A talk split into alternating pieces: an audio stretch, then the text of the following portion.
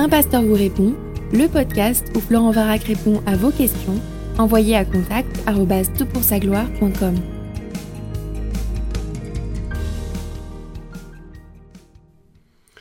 La question est posée. Bonjour Florent, d'abord merci à Jésus pour sa grâce dans ton ministère qui bénit tellement de gens. Ma question concerne la communauté Amish que je trouve formidable pour son sens de communauté et de simplicité de vie. Mais est-ce vraiment biblique de s'auto-distinguer de la société comme elle le fait? Et cela surtout au vu de la mission d'évangélisation dans le monde païen, une mission que tout disciple de Jésus devrait faire pour le salut de ceux que Jésus a appelés Merci beaucoup. Ah, écoute, c'est une question fascinante, un peu de, sociologie, un petit peu ici de euh, théologie pastorale, euh, euh, et, c'est une question un petit peu inhabituelle. Hein. Je, connais peu les, mouvements Amish. mon épouse est américaine, elle vient de l'Ohio, et lorsque nous rendons visite à sa famille, parfois on fait des petits crochets dans ces territoires Amish. C'est très bucolique, quelques vallons, et puis on rencontre bien sûr ici et là ces gens qui se véhiculent en euh, calèche, euh, tiré par des, chevaux, avec les vêtements très, très distinctifs. Hein. Euh, effectivement, il y, a une, il marque associée à la vie amish. Alors il faut savoir que les amish tiennent leur culture et leur enseignement d'un certain Jacob Amann, un Suisse du XVIIe siècle. Ils étaient alors assez proches des Ménonites. et ils se démarquent par un rejet des avancées technologiques. Pas d'électricité. Alors, il y, a aussi Amish et Amish, hein, ça s'est divisé en plusieurs euh, mouvements et sous-mouvements, mais la plupart rejettent l'électricité, pas de voiture, euh, pas de braguette non plus, c'est considéré comme une avancée technologique, donc ils préfèrent des boutons. Ils adoptent aussi un pacifisme absolu. Si tu n'as pas vu le film The Witness, euh, tu peux le regarder pour te rendre compte un peu de cette approche de la vie. Et la vie est rythmée par des travaux de la ferme, euh, très durs, constants, hein, bien sûr, en l'absence euh, d'appareillage comme des tracteurs, et puis euh, qui nécessitent une, bah, le, travail de toute la famille. Donc souvent, ce sont des, grandes familles, puis une vraie solidarité. Hein. ils sont connus pour pouvoir ériger une a barn, je ne sais plus comment ça se dit en français, mais une, une, bâtisse pour une bâtisse agricole en une journée. Tout le monde vient prêt, et puis il y a, une, vraie, une vraie entraide faut savoir que les jeunes vont à l'école jusqu'à 15 ans, et puis lorsqu'ils sont jeunes adultes, euh, fin de leur adolescence, on les encourage à expérimenter le monde. Alors beaucoup sortent, euh, vivent une vie totalement débauchée, euh, souvent liée à la drogue. Tous ne reviennent pas indemnes de cette situation, mais un certain nombre d'entre eux sont dégoûtés de la vie de ce monde et reviennent dans la communauté amish pour vivre une vie alors nettement plus rangée, se marier et avoir des enfants. Les cultes ont lieu dans les maisons, pas de bâtiments d'église. Les codes de vie sont édictés par un évêque, un évêque qui va vraiment avoir une place euh, très importante, très pesante sur la vie euh, sociale. Il y a de longues choses, euh, une longue liste de choses interdites, et selon l'évêque, c'est plus ou moins souple. si jamais un membre de la communauté viole l'un de ces préceptes, et que ça se sait, il risque de se voir interdit toute communion humaine le shunning en anglais, c'est-à-dire euh, une forme d'excommunication par exclusion sociale, c'est la pire chose qui puisse arriver à un membre de la communauté, parce que bien sûr, euh, ressentir cette euh, séparation de la communauté avec laquelle on a tissé des liens si forts et dans a, à laquelle on a voué sa vie, c'est évidemment très douloureux, c'est un, phénomène où on place vraiment la honte sur un individu faire pression sur lui et qu'il revienne. La grande idée des Amish est euh, motivée par Jacques 1,27 qui dit, notamment vers la fin, se garder des souillures du monde. Hein. Le, texte dit La religion pure et sans tache devant Dieu le Père consiste à visiter les orphelins et les veuves dans leurs afflictions et à se garder des souillures du monde. Alors voilà, la spiritualité des Amish est centrée sur des règles nombreuses et sur euh, une apparence donc. Parce que dès que l'on a des règles qui sont mises en avant, il faut simplement, pour pouvoir passer hein, comme quelqu'un de bien dans la communauté, répondre à ces règles, euh, les respecter pour que tout le monde dise Ah, mais ça c'est un bon Amish. Et ça, à mon avis, c'est le problème Et dans les conversations que j'ai eues avec des anciens Amish, c'est d'ailleurs le plus gros problème parce que l'évangile et la personne de Christ n'est pas forcément au centre de ces communautés le pardon que Christ offre par son sacrifice à la croix n'est pas au centre. Euh, avec la vie nouvelle, bien sûr, qui l'accompagne, n'est pas au centre, ou je devrais dire, n'est pas forcément au centre, ça va dépendre de l'évêque et de la compréhension euh, de l'évangile de cet évêque. Et d'ailleurs, j'ai vu qu'il y avait un site évangélique, euh, il y avait une mission évangélique qui est entièrement dédiée à l'évangélisation des Amish. Ça doit nous donner un peu une idée que ben, un certain nombre d'entre ces euh, Amish ne sont pas conscients de l'évangile. Si ça t'intéresse, tu peux regarder Map Ministry, euh, M-A-P Ministry, avec un Y à la fin, .org, et ça te donnera une, idée de ce qui est vécu, un certain nombre de témoignages qui sont donnés, c'est assez, assez magnifique. Et je lis dans leur introduction, beaucoup de ceux qui quittent la culture amish se retrouvent aux prises avec divers problèmes allant de la faible estime de soi à la culpabilité, au rejet, à la colère, à l'amertume, au pardon et aux blessures causées par les abus sexuels et verbaux. Donc c'est pas rose ce qui se passe derrière, toujours. C'est parfois très rose, mais c'est pas toujours très rose. D'ailleurs, tu sais quoi, c'est le cas de toutes les communautés humaines. À partir du moment où des hommes et des femmes se rassemblent, même s'ils se rassemblent pour s'éloigner du monde, ils amènent avec eux le monde qui est dans leur cœur. Et le problème ne vient pas du monde, il vient de notre cœur, contrairement à ce que Rousseau pouvait avoir euh, formulé, que l'homme est bon et que c'est la société qui le corrompt. Absolument pas, l'homme est mauvais, et donc il corrompt la société. C'est un schéma totalement inverse. Et en même temps, il y a de très belles choses qui se passent, peut-être le témoignage que le Saint-Esprit vraiment est à l'œuvre dans certaines de ces communautés, ou en tout cas dans certaines personnes, dans certains individus de cette communauté. Peut-être tu as entendu parler de ce drame absolument monstrueux qui euh, euh, s'est déroulé en 2006. Un homme du nom de Charles C. Roberts, un homme de 32 ans, marié, père de trois enfants, est entré dans une école à Mich, a aligné 11 jeunes filles contre le mur, il a demandé aux garçons de sortir de l'école, et il leur a tiré dessus, il en a tué 5 et blessé 6. Cette fille était âgée de 6 à 13 ans, un crime absolument monstrueux.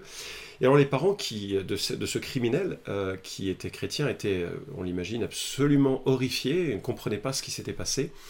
Et ce qui m'a bouleversé, c'est d'apprendre que des membres de la communauté Amish, le jour même, se sont rendus auprès des parents de ce tueur pour euh, exprimer leur affection, exprimer leur pardon et, notamment l'une des mamans qui, est venue, et ça a été bien sûr au milieu des larmes, dans l'horreur d'un crime, ont exprimé la décision qu'ils avaient prise de, pardonner, décision immédiate, par obéissance à Christ, accompagnée d'accolades chaleureuses, même si le chemin émotionnel de guérison face à ce crime odieux a pris du temps. Cette femme est devenue un, peu ambassadrice aussi de cette, de cette attitude qui apporte de l'espoir lorsqu'il n'y en a pas parce que la violence de l'homme est passée par là.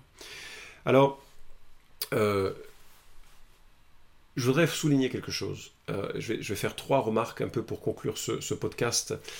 Premièrement, il existe des mouvements sympathiques, mais pas forcément sauvés. C'est-à-dire que je ne doute pas de la bienveillance et de la sincérité de ces gens, et d'ailleurs de plein de gens dans plein de communautés religieuses et spirituelles. Mais des gens socialement bien, ce ne sont pas forcément des disciples de Christ. Et je m'appuie sur Galates chapitre 3, verset 10, qui dit Tous ceux en effet qui dépendent des œuvres de la loi sont sous la malédiction, car il est écrit Maudit soit quiconque n'observe pas tout ce qui est écrit dans le livre de la loi pour le mettre en pratique. Que nul et que nul ne soit justifié devant Dieu par la loi, cela est évident, puisque le juste vivra par la foi. Or, la loi ne provient pas de la foi, mais elle dit Celui qui mettra ces choses en pratique vivra par elle. Christ nous a rachetés de la malédiction de la loi, étant devenu malédiction pour nous, car il est écrit Maudit soit quiconque est pendu au bois, afin que, pour les païens, la bénédiction d'Abraham se trouve en Jésus-Christ, et que par la foi nous recevions la promesse de l'Esprit. Et donc il y, a, quelque chose d'assez euh, remarquable dans ce texte qui nous montre que lorsque l'on rentre dans un schéma de loi pour obéir à Dieu, on est sous une malédiction. Pourquoi? Parce qu'on est très conscient de ces lois, elles nous accablent, elles nous écrasent, et à partir du moment où on n'obéit pas à une de ces lois, on est redevable de l'ensemble de ces lois. Et donc toutes les religions ou spiritualités qui se fondent sur un schéma rigide et strict d'obéissance à la loi sont écrasants, et c'est un peu le, témoignage que beaucoup d'Amish expriment, c'est qu'ils se sentent accablés par un, sentiment de culpabilité assez intense et assez énorme. Or, la bonne nouvelle, c'est que Jésus est devenu malédiction pour nous. Pourquoi? Parce que lui a obéi parfaitement à la loi, mais il a pris sur lui notre malédiction issue de notre désobéissance. Et lorsqu'il meurt à la croix, il nous délivre de toutes nos désobéissances une fois pour toutes. C'est pourquoi les lois dans une église ne seront jamais au centre de l'église, ou bien nous sommes maudits en tant qu'église. C'est l'évangile de Christ qui libère de la loi, qui doit être au centre de l'Église, et qui doit nous apprendre à vivre une vie d'obéissance qui nous permette notamment de pardonner, notamment de, vivre euh, différemment dans le monde. Alors, tu vois, il y a une question d'accent. Je voudrais juste souligner qu'il y ait des gens bien dans une communauté ne fait pas forcément des disciples de Christ. Certains des pharisiens étaient des gens remarquables socialement, mais ils étaient loin de Christ et ils étaient loin du salut. Deuxièmement, il existe une tentation de société idéale, mais le mal est en nous.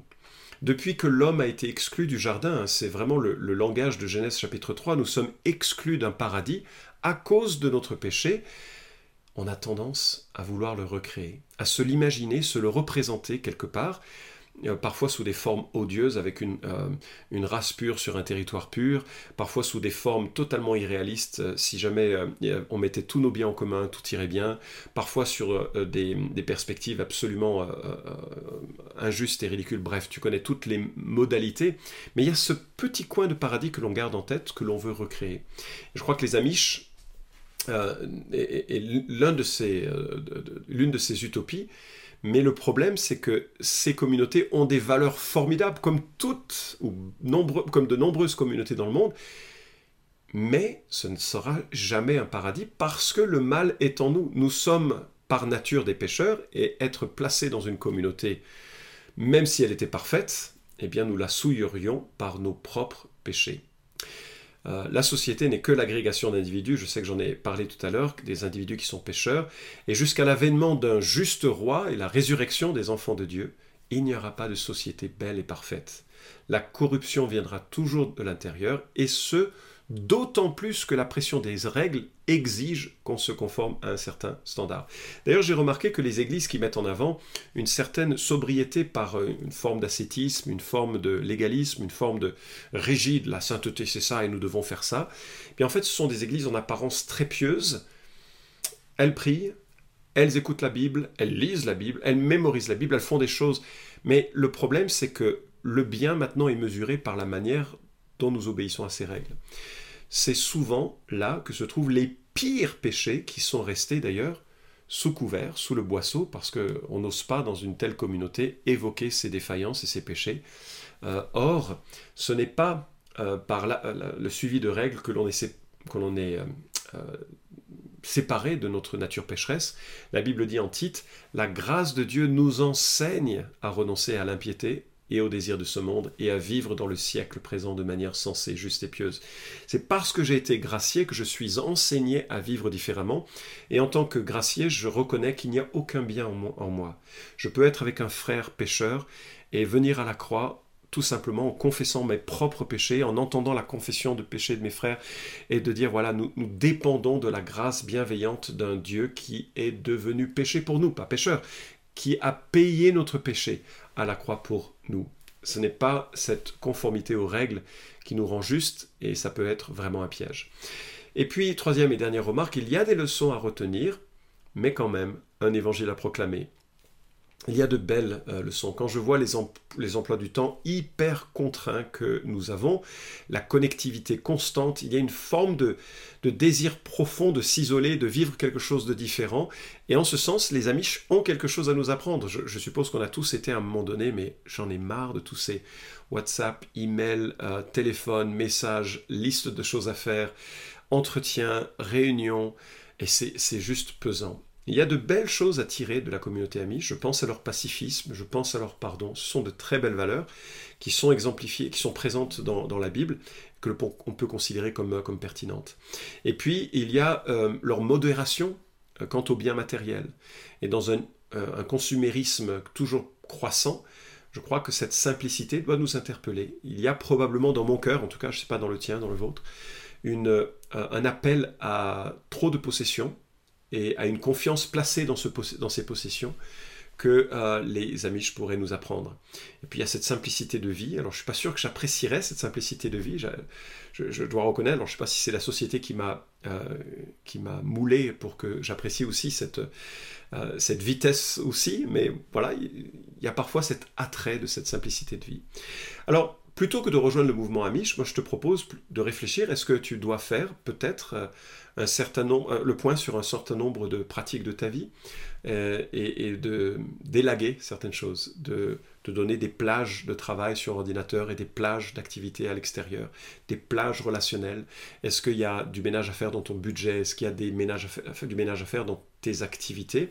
Alors il y a un livre, alors j'en ai lu que des extraits, donc mais il m'a été recommandé par des, euh, amis dont je respecte la vie, un livre de Greg McKeown, alors M-C-K-E-O-W-N, uniquement si tu lis anglais malheureusement, Essentialism, The Disciplined Pursuit of Less. L'essentialisme, la poursuite disciplinée de moins. Donc il cherche à réduire euh, son, son, activisme. Pourtant un homme qui est euh, responsable d'église, qui est avocat je crois, de, si mes souvenirs sont bons, en tout cas il a un métier très prenant et aussi père de famille. Et il écrit justement sur cette question de réduire, de devenir, de se recentrer sur l'essentiel. Mais comme tu l'as effectivement euh, souligné, notre monde parfait viendra plus tard. Notre priorité maintenant, c'est pas que les gens deviennent euh, adeptes de l'essentialisme. Notre priorité n'est pas qu'ils rejoignent une communauté euh, amiche ou, même évangélique. Notre priorité, c'est qu'ils découvrent combien Jésus est celui qui est l'essence de cet activisme finalement que l'on cherche, ou plutôt la réponse à cet activisme dans lequel on, essaye d'oublier notre euh, destinée vers la mort, d'oublier notre culpabilité, de nous divertir à mort, comme le soulignait déjà le philosophe français Pascal, plutôt que de, de réaliser la gravité de la vie, sa solennité, avec le péché qui nous euh, entoure, qui nous englobe, mais aussi qui nous caractérise, et notre destinée vers la mort, avec, euh, suite à la mort, une destinée soit avec Dieu, soit sans Dieu, une destinée qui est éternelle. Et donc il doit y avoir dans notre euh, euh, fenêtre sur le monde, cette réflexion suffisante, des espaces de réflexion suffisants pour faire le point sur nos vies, faire le point sur notre spiritualité, faire le point sur est-ce que nous sommes connectés à Dieu, est-ce que nous cherchons à marcher dans cet amour de Jésus-Christ, est-ce que nous avons la foi que Christ est mort pour nos péchés, avec cette confiance tellement bienfaisante qui est source d'un renouveau et qui nous permet de réaliser que ben, nous avons tout pleinement en Jésus-Christ et qu'il devient notre tout. Et quand on commence à réaliser ça, est-ce que ben, notre champ missionnaire ne devient pas soudainement beaucoup plus euh, pertinent. Il y a des hommes et des femmes qui, autour de nous, naissent et meurent sans espérance. Peut-être que ça doit, comme tu le soulignes, hein, ça doit susciter notre, euh, euh, notre souci. Alors, puisque tu as ce souci missionnaire, moi je te propose de devenir euh, missionnaire auprès des Amish, parce que la Bible nous encourage, en 1 Corinthiens par exemple, chapitre 9, à devenir, à ressembler aux gens que nous voulons atteindre. Alors, si vraiment Dieu te met un fardeau pour ce peuple, pourquoi ne pas euh, réfléchir à devenir un ambassadeur de l'Évangile pour, euh, pour ces populations, en sachant que certaines d'entre elles sont vraiment nées de nouveau, donc il faut que tu, sois prudent et que tu sois que tu te renseignes suffisamment, ben, comme tout travail missionnaire, il y a un travail de formation théologique, biblique, un travail de réflexion culturelle sur le groupe que l'on va chercher à atteindre, et puis enfin une phase où on, devient comme eux, pour, comme Dieu est devenu comme nous, pour nous atteindre et nous proposer une espérance qui est magnifique en sa personne. Vous pouvez suivre cette chronique hebdomadaire Un pasteur vous répond sur SoundCloud, iTunes et Stitcher Retrouvez les questions déjà traitées sur toutpoursagloire.com. Si vous aimez ce podcast, merci de le partager sur les réseaux sociaux et de laisser une note sur iTunes. À la semaine prochaine!